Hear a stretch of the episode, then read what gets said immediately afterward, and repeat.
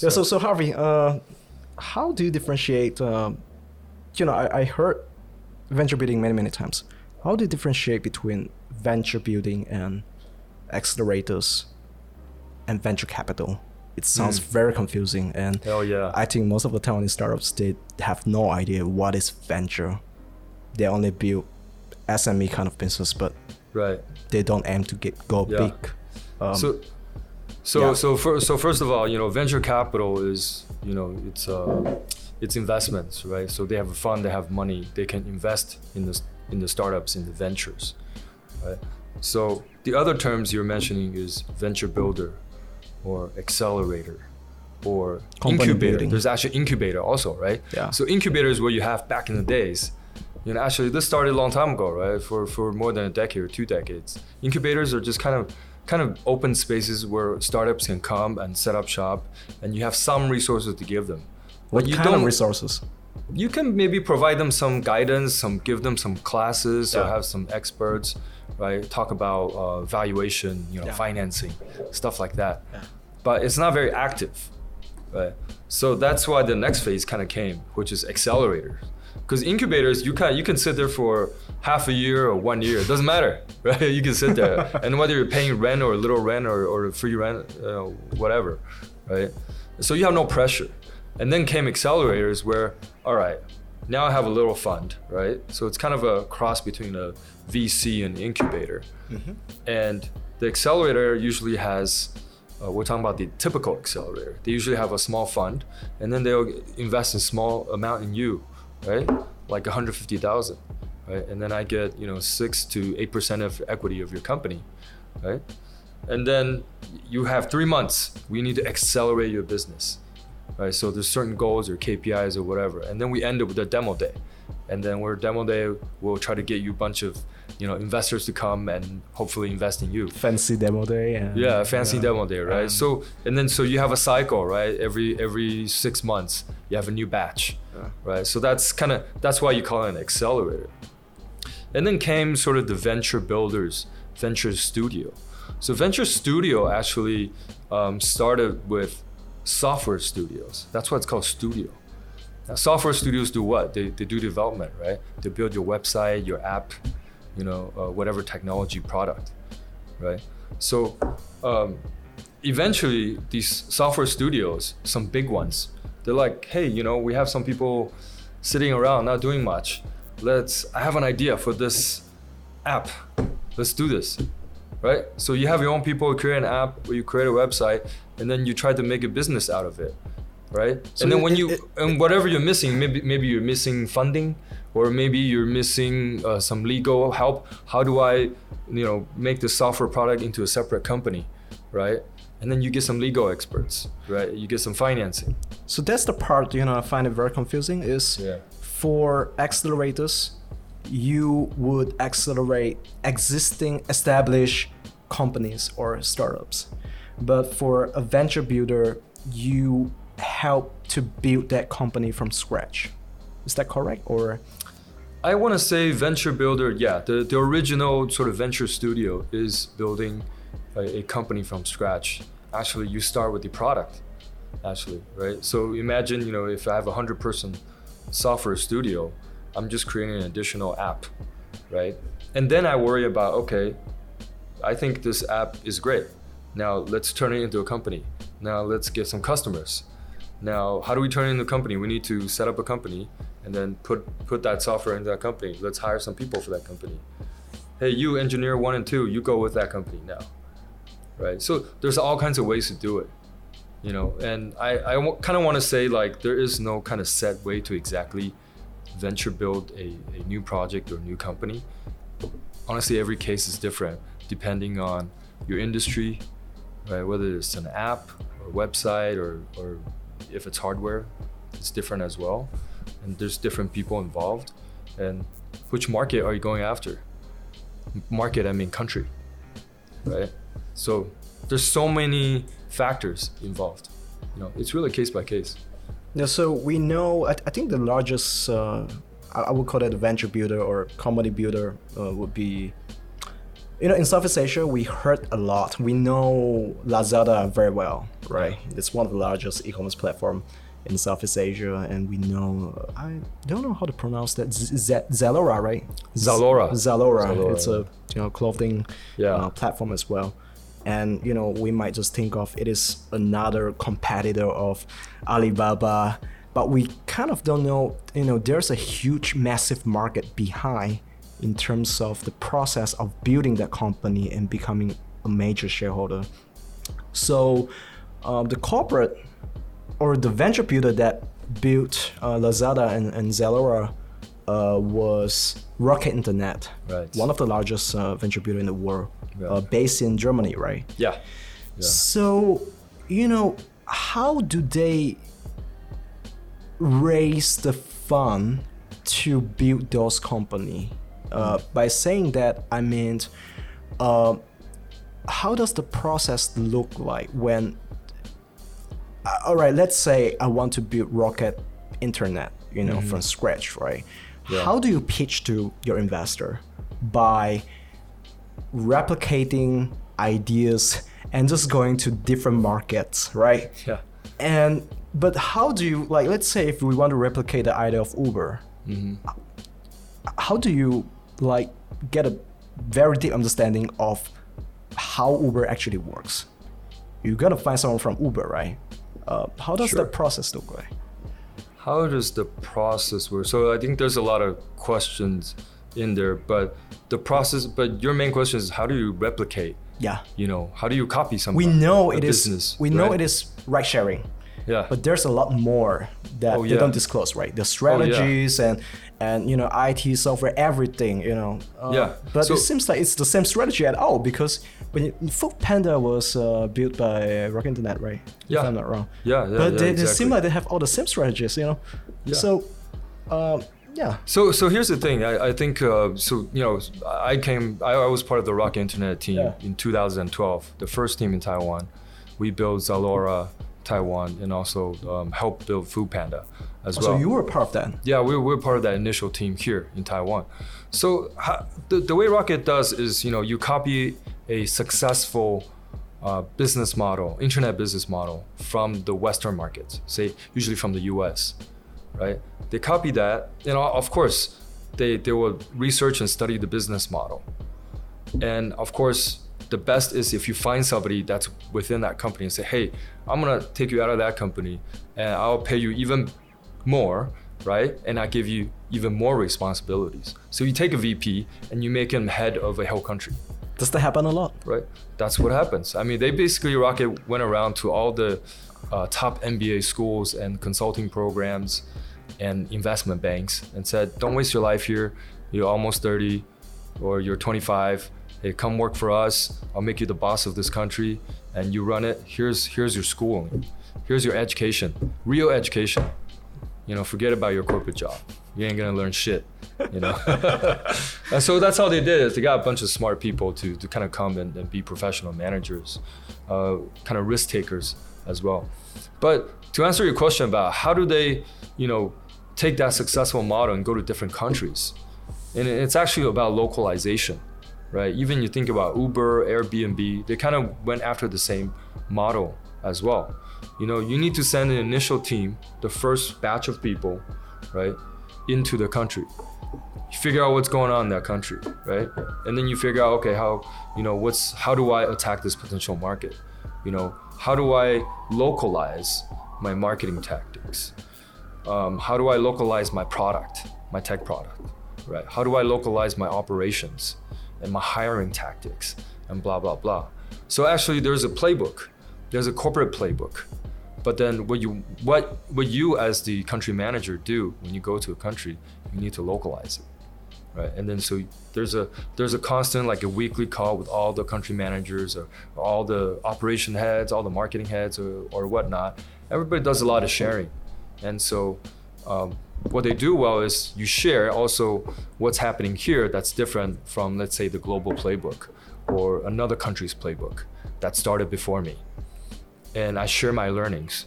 And maybe my learnings will improve the corporate playbook or other countries' playbook. But then, like, how does the mechanism work? right? Because you would put maybe seed money into the company. You know, I don't know how much would that be. Um, but then would you fund the next round like Series A and Series B and and you know so on and so forth, or you would just put like pre-seed money or angel money and then you know it will build on its own. Uh, how, how does that Yeah. the process look like? Uh, So, so I think what Rocket Internet does is they, they start with the sort of the seed money, right? So they have a pool of money, you know, and, and actually the, the, the founders, the three brothers, they've already made a lot of money copying businesses and selling it back to them or, or whatnot. So they use that initial, you know, pool of money and you know say That's they genius, give they give you a bag of you know a million dollars. Say hey Ken, go go launch this business in Taiwan. Um, Roger, go launch this business, you know, in Africa, you know, and go do it. Uh, here's your KPI. but would they provide you talents or? Yeah, they'll provide you talent. So so this this this seed money is you know enough money to get you started, you know. And then the KPIs are very short. You know, they, they go really fast. Rocket Internet is all about execution. You know, you need to execute, get the KPIs, and get things going. They need to be on track. So the Germans are very like one, two, three, four. You know, um, you know, it's a good thing, right? Um, I, I work with a German boss. I know that. Man. yeah, hey, there you go. Yeah, right. right. Yeah, so you know that's and and very methodical, right? You know, Yeah. just just like that. And so they um, and and then you can very quickly get businesses scaled up, and then as a group, because uh, you you if you combine all the countries together of say Zalora or Food Panda, Yeah. it's a huge business, right? So then you take that huge group and you go to I don't know Goldman Sachs or a big fund or whatever, and you say, hey, we're growing at 200% over last year. Do you want to invest? You know, and so that's kind of how the story goes, and keep making it bigger and bigger. And actually, uh, FY Zalora just went public in uh, Germany last year, 2019. You know, they had a was it uh, 2018 was 1.2 or 1.4 billion euro of sales. You know, they're in four different You mean a portfolio companies or Zalora. Zalora. itself, actually, that just that group went public. You know, and Rocket Internet is only one of the shareholders. All these funds invest into it. But how does Rocket uh, Internet make money out of it? I know it would be exits, right? And Yeah, you, you kind of it's just like a fund, exit, right? just like a fund. Or it would be more like dividend oriented kind of uh, Exits. Yeah, exits. yeah. So like Z- But Lazada, it takes so right? many years, right? I mean, for you, you want to, because I just saw the revenue of Rocket Internet. They went they went public, I think, like a few years ago, or Yeah. and they, they have uh, in 2016 2.2 billions Yeah. euro revenue. But that's sort of like yearly revenue, or that's more like ROI return. That's Uh, that that should be revenue. So that should be companies within their umbrella.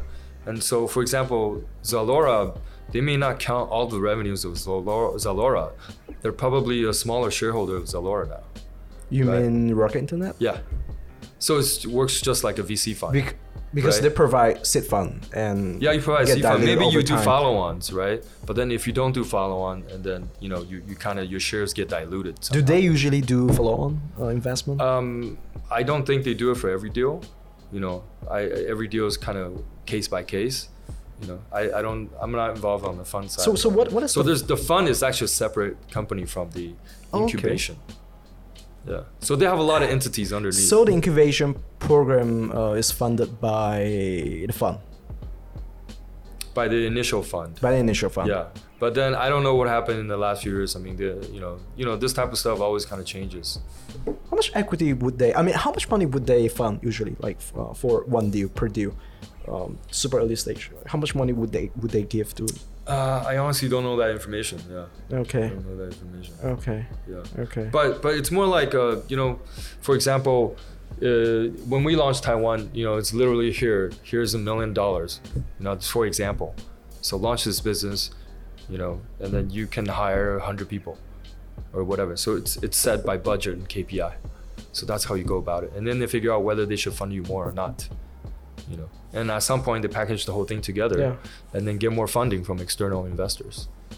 So, so it's pretty cool, right? Venture building, and you, you start everything from scratch. But do you think the accelerator acceleration model works in Taiwan?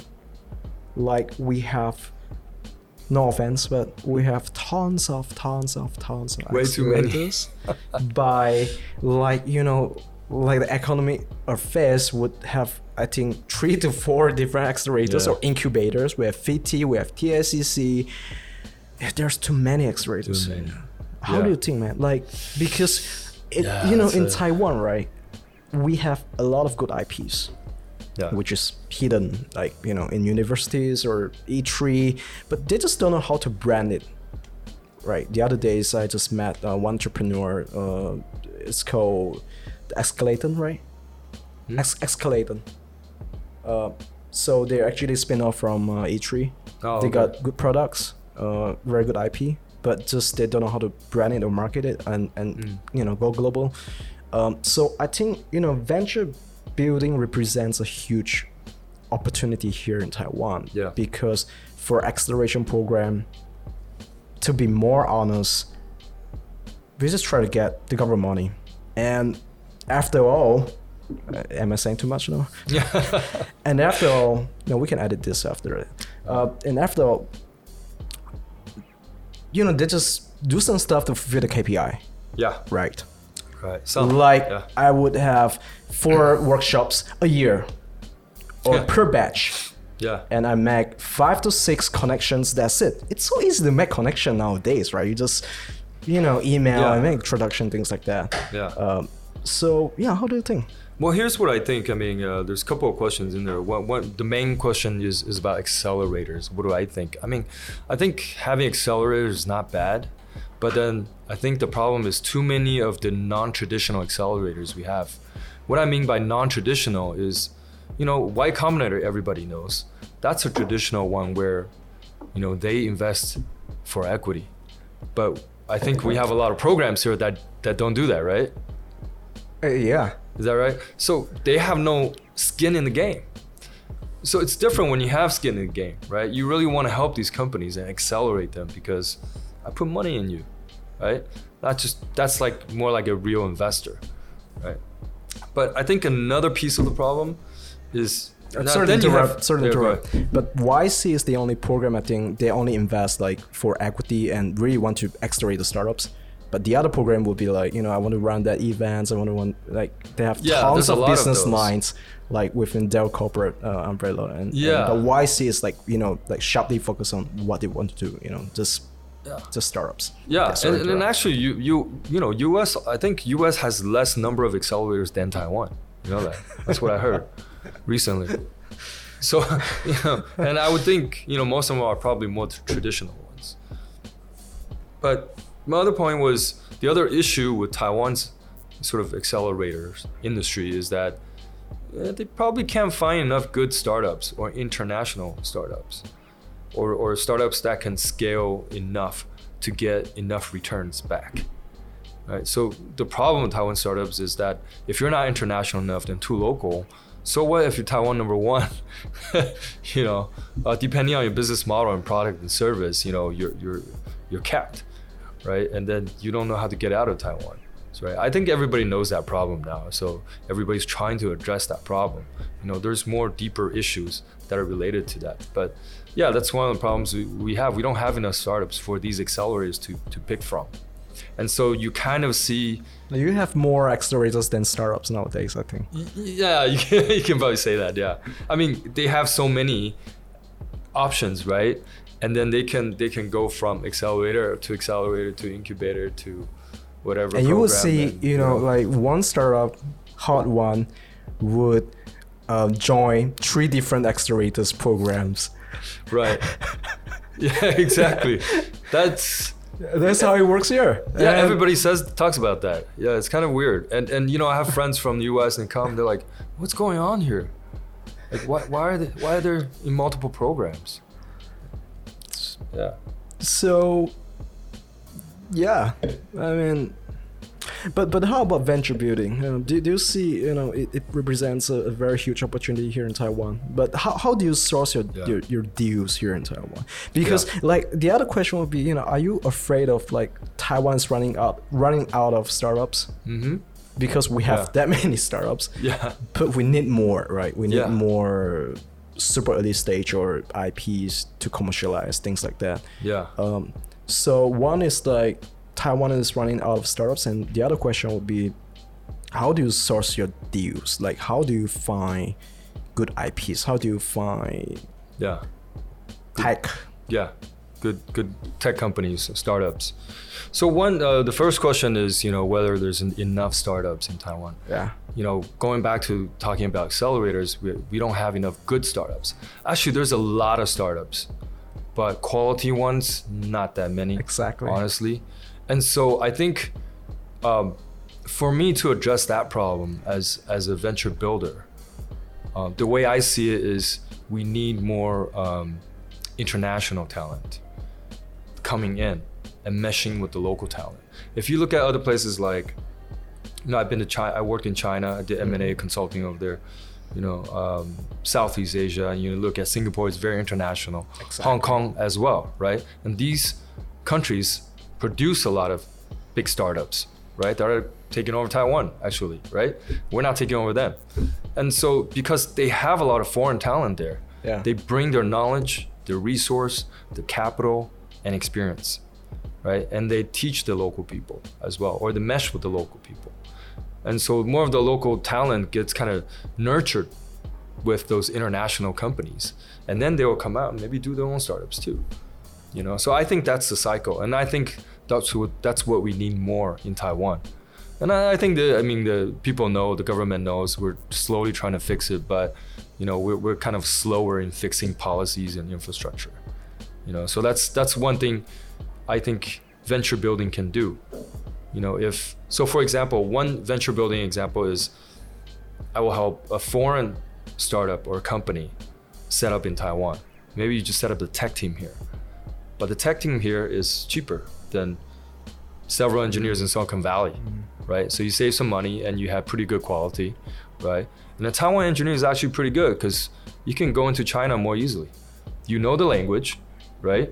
So you can get to know their uh, their tech tools as well, even though they, they have different set of tech tools and, and cloud service and everything. But for Taiwanese, it's easier to get in. You know the language, you know. So I think that's that's kind of the advantage we have, you know. So you know, venture building, we, we take more foreign startups, help them set up here. I think that kind of injects that international kind of flair or talent into Taiwan more. But but why Taiwan? Why Taiwan? Yeah, Well, you're so in love with Taiwan. You know, I know Well, you're telling yeah. this right, but you know, of, of course, I mean, we, we know we know why Taiwan. That's why Yeah. we're here today. Yeah, yeah, yeah. uh, you know, from many perspective, but I want to hear from you. Yeah, yeah, As a yeah. venture builder. Yeah.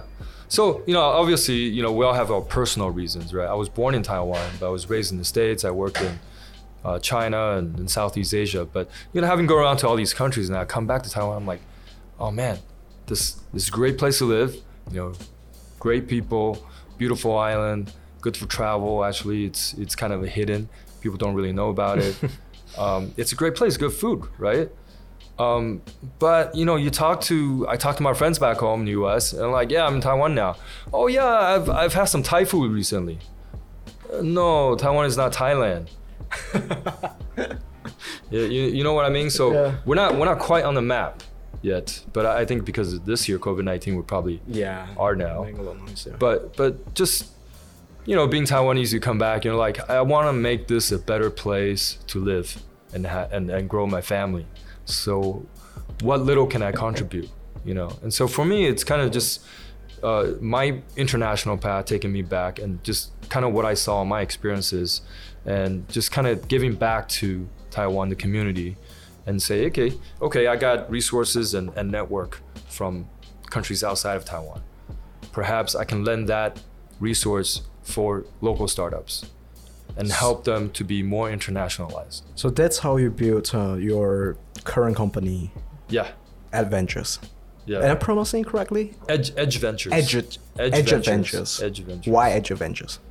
Why Edge Ventures? I mean, well, how do, well, I mean, why, why do you, uh, how, how did you come up with that with the Oh. name? Uh, Um, you know, A, A, B, C, D, E. You know, A, A comes up first. You know, it sounds more alpha. You know, I don't know. yeah. Yeah. so that's the It's reason you, you, you start uh, Aegis Ventures here in Taiwan Yeah. and you want to grow startup here. Yeah, yeah. So it's kind of just taking my past um, M&A investment experience and Yeah. also the Rocket Internet startup experience. Um, I did do uh, a couple of startups myself uh, with other people from Rocket Internet. It's called HotelQuickly. We launched in five countries in Asia Pacific. And You were on the board or you I was I was one of the co-founders. We Co-founders, um, okay. Yeah. So and then I launched the Taiwan market. Yeah, and so we grew to 13 countries. You know, um, you know, just taking kind of the past startup experience and also a venture studio experience with with Nogo in Taiwan, and just taking that and then passing it on myself and, and a few partners, and so we want to see if we can help you know Taiwan startups.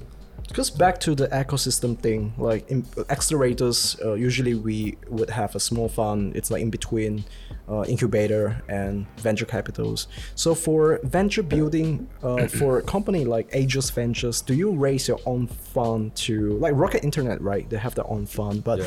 uh, how about you guys? Do you raise your own uh, uh, fund to boost, you know, startup or Yeah. to, to give like uh, seed money Yeah. to so build? Yeah, so that's something um, it's it's in the works. We're planning for later this year or next year. We're gonna do a fund. So that's kind of the evolution of it. You know, so it's kind of natural. But let's just kind of go back. You know, without a fund, you know, there are venture builders out there that work without a fund. Um, so they help the companies with all kinds of stuff like marketing, operations, technology development, product development, right? Um, back office functions like HR, recruiting, finance, you know, whatever, and fundraising as well. So all of that you help. You know, basically you're kind of like a like a co-founder, a CXO as a service. That's what I think of myself. Just taking that past experience. So if you were doing a startup, you and him, right? But then you guys are operations marketing, but then you're, you're missing a tech person. Mm. Well, we have CTO level people. We just come and plug in, right? Maybe it's not full time, maybe it's part time. How do you find that guy to plug in? No, see, I have my resources, right? So I have my big network of, you know, there's Rocket Internet, there's past startups, there's past uh, investors network, you know. So have that resource of sort of international people that are all over the place. So depending on where you want to go, and then because you know being with venture builders and all that, venture studio, you know, we know all the legal people and the different people from the different kind of functional areas. So, you know, we get those people to help. And sometimes you don't need a lot of their time. Sometimes you only a portion of the time. But sometimes you, you do need to find people who can give most of their time. And so it's really case by case. It's really case by case. Yeah, so it goes to another question, which is, you know, it's actually very tough. Like, let's say, you know, Aegis Ventures, your core team. How many people do you do you have right now for for Aegis Ventures? I think. So we're about about five people core. But how do Yeah. you? Because like, let's say you going to help three to four startups, for instance. And how do you allocate your resources? Because, you know, Mm. it takes full time to really like stay really engaged with those startups and try to build their product. Yeah. It's almost a full time job. How do you allocate your time, like resources time wise? Yeah, yeah. So sometimes it's um, it it's not necessarily a full time. Um, so I think going back to the earlier example of you know if there was a marketing operations and I come as a tech person, not me, but I bring my CTO in as the as their CTO, but because they're early stage, they can't afford a full time CTO, or they don't need a full time CTO. They just need someone to kind of oversee it on a part time basis. So in this case, we're only involved on a part-time basis. But then let's say they, they we finish the website and the app, you launch. You got some clients, customers, right? You grow, a couple million GMV. Okay, what's next? Fundraising. We'll come in. Okay, how do you fundraise? You know, all that stuff. Get prepared. You know, help introduce to potential investors. Boom, and then you're done fundraising. Now you have more money to do what? Hire more people. Great, you hire a full-time CTO. And have fun. Right. And then what's the, what's your problem? Now I need to grow. Okay, but your CM, your marketing guy is a local marketing guy. Now you need to grow to Southeast Asia. Well, I have a growth hacker. Like CMO level from the US, right? So he plugs in and says, all right, how do we do this internationally? What's our playbook? You know, so we, we do all of that.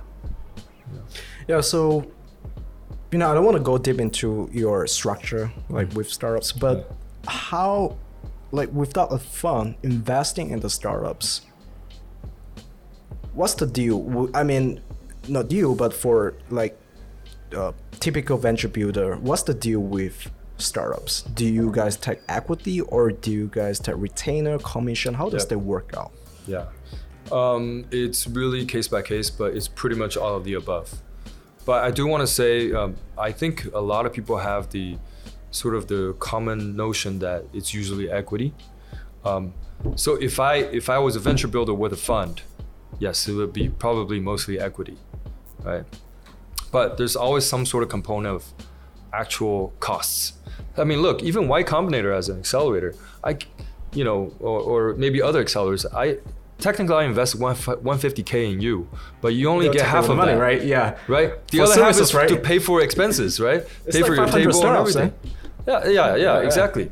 So that's what I mean. There's actually some fee involved, anyways, right? So we just instead of putting money in you and taking money back, you know, we just say, all right, well, let's do a portion of fees, right? And then we'll talk how much equity, because it's really case by case, and it depends on what stage they're in. Sometimes they're in a later stage, they're past the seed round, but they still need some help, right? You can have Series A companies here, but they need to expand outside of Taiwan. We, we could still venture build those too. So, I mean, you know, for super early stage, right? You would usually go for equity. I mean, you know, that's that's how I think. Uh, assuming it's a good one. exactly. If it's a good one. but like like we are accelerator right we are like venture lab we have to talk to startups as well we have to source on behalf of corporates but sometimes when we talk to startups we f- they just freak out you know like like you know we want to get equity from us like like wow you know and Yeah. this Yeah. like do you encounter like cases like you know you really freak out those startups like when you say you know let's work together and we want to get some of the equity uh, yeah. Yeah. how would you confront them like you know when it comes to equity I, I, so yeah, I mean, I think that issue is especially in taiwan especially in taiwan Yeah. because you know people are so conservative here and Uh. and this is want to keep everything like Yeah. very protected Yeah. So uh, look, I mean, I, I think it's a it's a normal problem that you run into because you know some founders just don't want to give up stuff. You know, and they're just like I, you know, it's mine. I don't know. I don't know what value you provided me. So what's usually, you know, more direct is if you're investing money, right? And then they give you equity. I mean, that's more direct. That's a that's a fair exchange, right? But that's assuming they want your money, right? Exactly. Some some startups, some founders don't want your money actually, right? So so it really depends. Um, I think that issues uh, it, it's normal. Okay. So what resources would you provide uh, to startups? Uh, you, you listed like a few just now you know Yeah. cmo um, Marketing, marketing. Marketing, operational help, um, tech development. operational help uh, means more like Well, corporate I mean- or? Well, I mean, operations, um, as in like, uh, you know, obviously I, I came from e-commerce background, building Zalora, you know, so know the warehouse and customer service operations and cross-border e-commerce, that type of stuff. Uh, I have a partner who was uh, actually the O-Bike general manager here in Mm. Taiwan. So we have experience with mobility, launching mobility, and relationship with governments or different cities in Taiwan. So we have the whole governmental map. yeah Actually, we, we did consult Lime when they were trying to come into Taiwan. We gave them some early advice, um, but you know because a scooter, e-scooter is not legal in Taiwan, so we didn't launch. Um, so, you know that's kind of stuff we'll get into. But you know there's operations and then there's um, you know software development. Uh, we have CTO level guys. Um, I do have a Indian uh, development team as well, so we can do that. Um, but you know some companies you mean a team that develop for different yeah apps, Startups. websites or whatever. mm. yeah they can just kind of come in and help you out. But you know some companies like oh i, I want developers in taiwan you know because i need to see them. Yeah. You know which is fine It's fine. People have different preferences.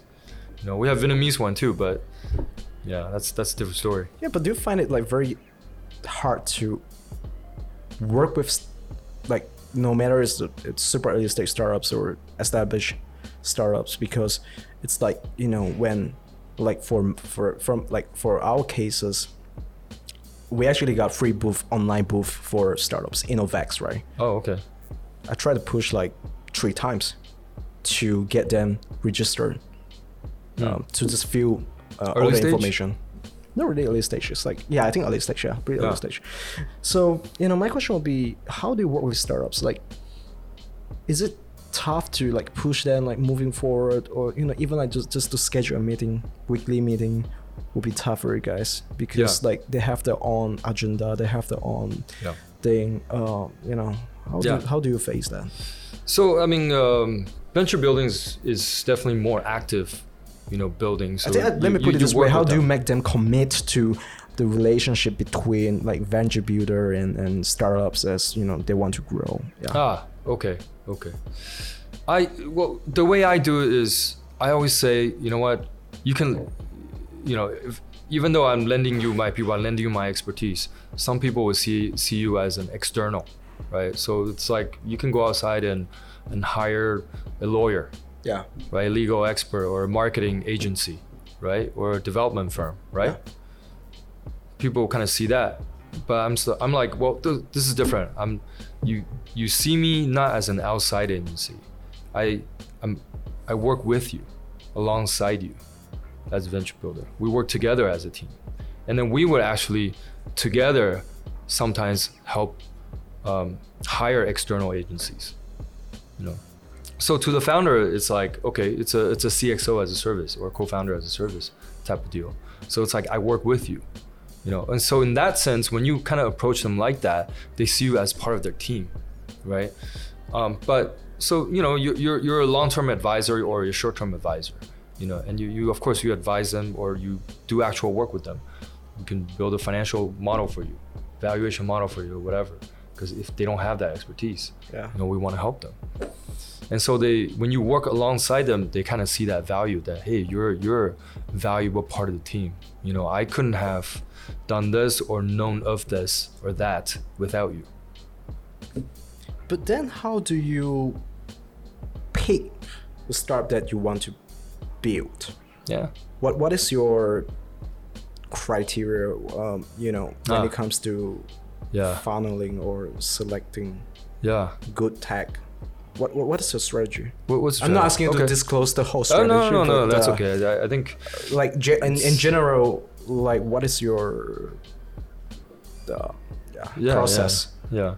Um, actually, I want to answer you. You had an earlier question about how do I source, you know, these these companies. I, I you know, I, I think this is kind of related. I mean, it's basically through my past work and experience and basically my network.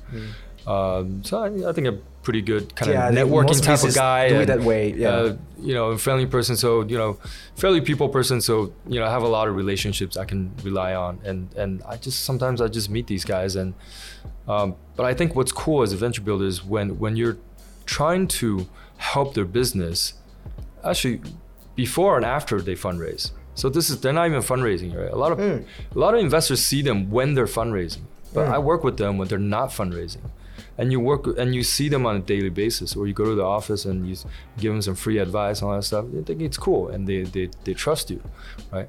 And for me, it's it's it's team. It's finding a team that that has potential, and one of the criteria is uh, being uh, international Okay. yeah being able to to be international you know so Like someone or yeah i mean or- someone's english got to be kind of decent Mm. you know to be able to lead this team out.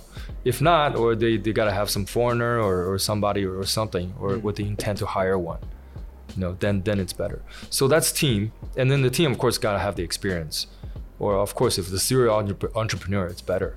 Look the criteria are pretty much same as a as a vc when they're looking to invest in a company if i'm investing my time for equity that's that's that's an investment Yeah. right so i'm looking at kind of the similar things but the cool thing is i get to see it differently i think because if i get to work with you i see how you work daily right and and of course your business model i have to think that it can be you know fairly big it can scale, it can expand, especially outside of Taiwan, right? Or or foreign company trying to come in Taiwan. But That's for most too. of the tech founders here, they don't really look at uh, competitive landscape, right?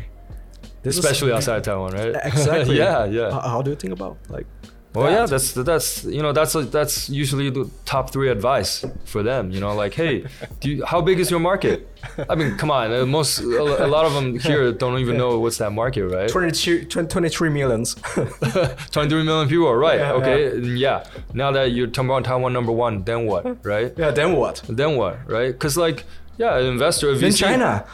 right? Exactly. They then say that a lot. I'm like, please don't go to China. You you can't even you cannot survive there. Yeah, right. Having come from China, it's just like, yeah, it's a tough market. Yeah, I'd rather go Southeast Asia than China. Exactly. Your ideas would get copied the next day when you woke up. You know. Yeah. So a lot of people don't do their kind of due diligence or homework before they, they try to do this. They're like, oh yeah, I can go to Southeast Asia and go to all these countries, blah blah blah blah. I'm like, have you done the research? Has has your business model is, is it already existent in that market you're going to? Mm. And sure enough, it is. A lot of times. So would they get stubborn over it and be like, you know, like when we talk to them about uh, competitive landscape and Well, I, I think it's a wake up call, right? I think they need it. I think for these startup founders, you know, you kind of need to give them that from day one, so they realize, all right, okay, what what is my actual market? And so, okay, now if I can't go to that market, then how do I change? You know, and you know, founders usually are very passionate. They'll figure out a way, you know, but you just need to give them the the right knowledge. I think that's Yeah. what we want to do. So do you look at any, like let's say IPs here in, in, in Taiwan, like from universities or from ITRI, like do you look at that early stage or just uh, more like an incorporated company with like three to four, you know, co-founders uh, Yeah. So um, for you know, A- Aegis Ventures? yeah, for Aegis Ventures. So for like uh, you know, if you're talking about like tech transfer from say universities or ITRI, that type of stuff, I honestly don't look at it too much. But uh, but I've sort of worked with TSI a bit. I went to you know TSI, TTA. Oh, that's a good one. Mm. yeah, yeah. have So they do good stuff. stuff, right? Um, From you know, for most, and then you know, with uh, university professors, you know, we've looked at, we've give them some English pitch training before. Yeah. You know, there's some good potential out of there. They just need more, I think, the business training. That's all. And so those programs are good.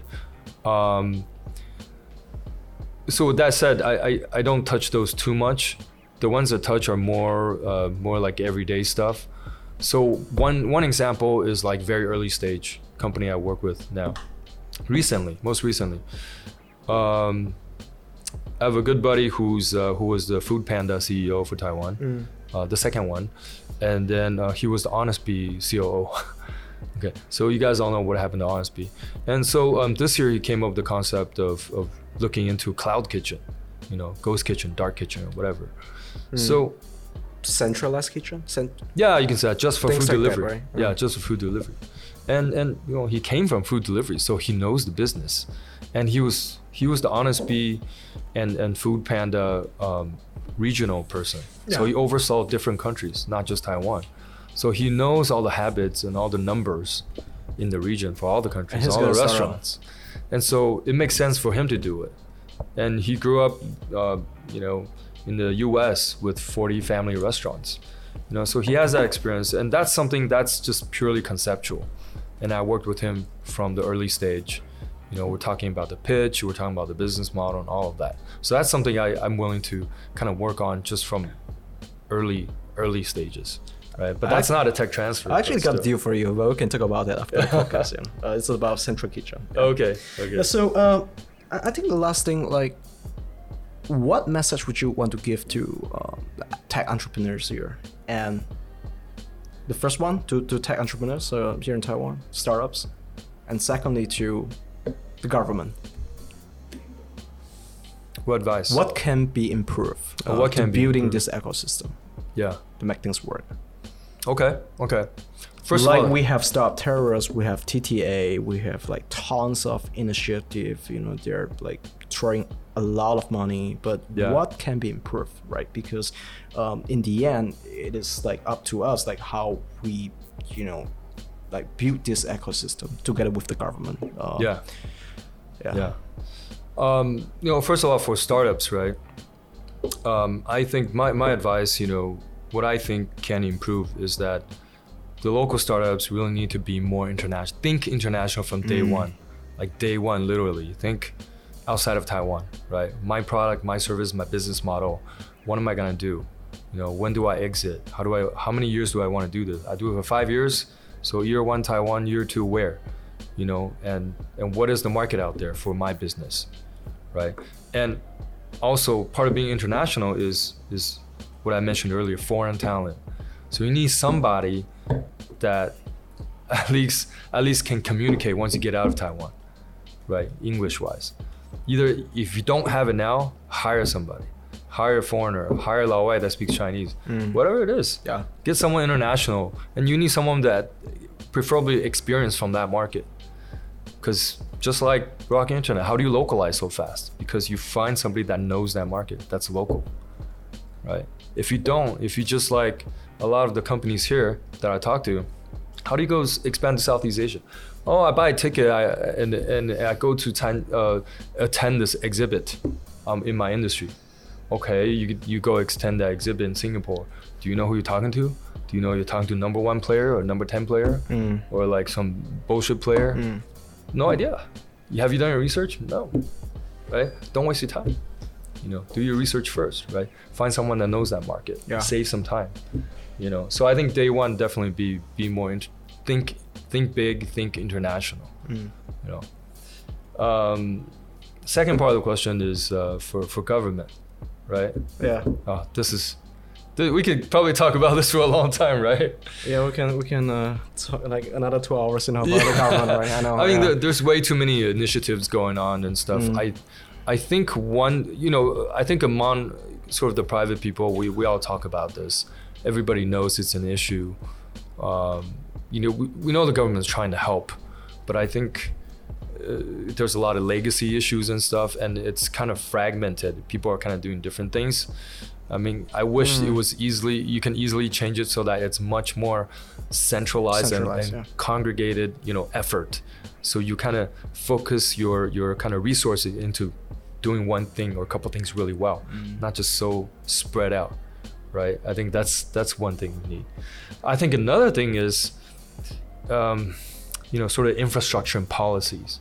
You know, we need we need to make it way more friendlier for like foreigners and even ABCs, you know, like kind of like people like me or, or even people who who are even uh, have been in the states or outside longer than me, were born outside, but they want to come back to Taiwan because their family's Taiwanese, It's like the Steve family came right? He had a hard time like coming Yeah, back to Taiwan. that's right. Like getting the the, the Yeah. visa resi- residency. Right, the gold like card, the gold the card. gold card. Yeah. Yeah, he had a really difficult time, right? Yeah. Yeah, I heard him speak about that. And, Yeah.